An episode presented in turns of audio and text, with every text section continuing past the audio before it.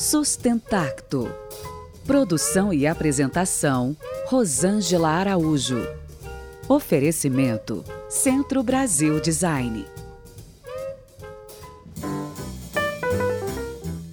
Quando uma pessoa, uma criança, fica com febre, como é que você faz para confirmar que ela está além do estado febril? Você usa um termômetro.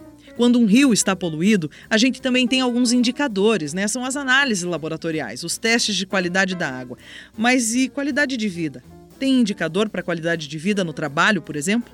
Com certeza. E a pesquisa que eu fiz, junto com o professor Valdir Fernandes e William Bonin, lá na Universidade Positivo, no mestrado de Gestão Ambiental, foi focada em indicadores de sustentabilidade no contexto do design de produtos e serviços. Por exemplo, até do seu trabalho.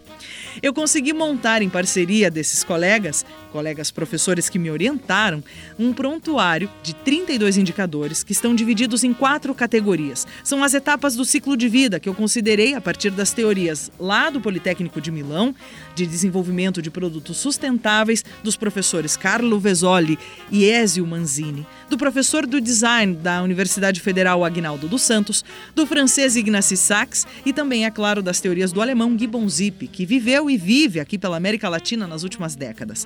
Então, na categoria primeira, a primeira etapa do ciclo de vida seria a construção do conceito de um produto, né? O desenvolvimento, a extração da matéria-prima, a fabricação, tudo isso seria considerado então um grande primeiro ato. Aí existem indicadores ambientais, sociais e econômicos. A segunda etapa é a da logística, da distribuição, as embalagens, o uso. Como é isso? Quais são os indicadores ambientais dessas etapas? Quais são os indicadores sociais e quais são os econômicos? Terceira fase, a do descarte. Como é que o design contribui para o descarte adequado? Como é que termina o ciclo de vida de um produto? Como é que termina a experiência de um serviço? E esses indicadores também podem ser medidos com características da dimensão ambiental, da dimensão social e da dimensão econômica.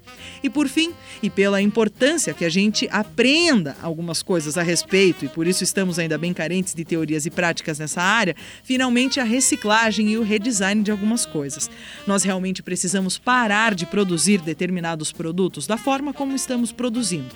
E precisamos fazer com que esses objetos e serviços passem sim por redesign, para que eles passem a garantir um design mais inteligente. Eu sou Rosângela Araújo e este é o Sustentacto, que tem o apoio da Tertúlia Produções Culturais, do Centro Brasil Design e da Rádio 13.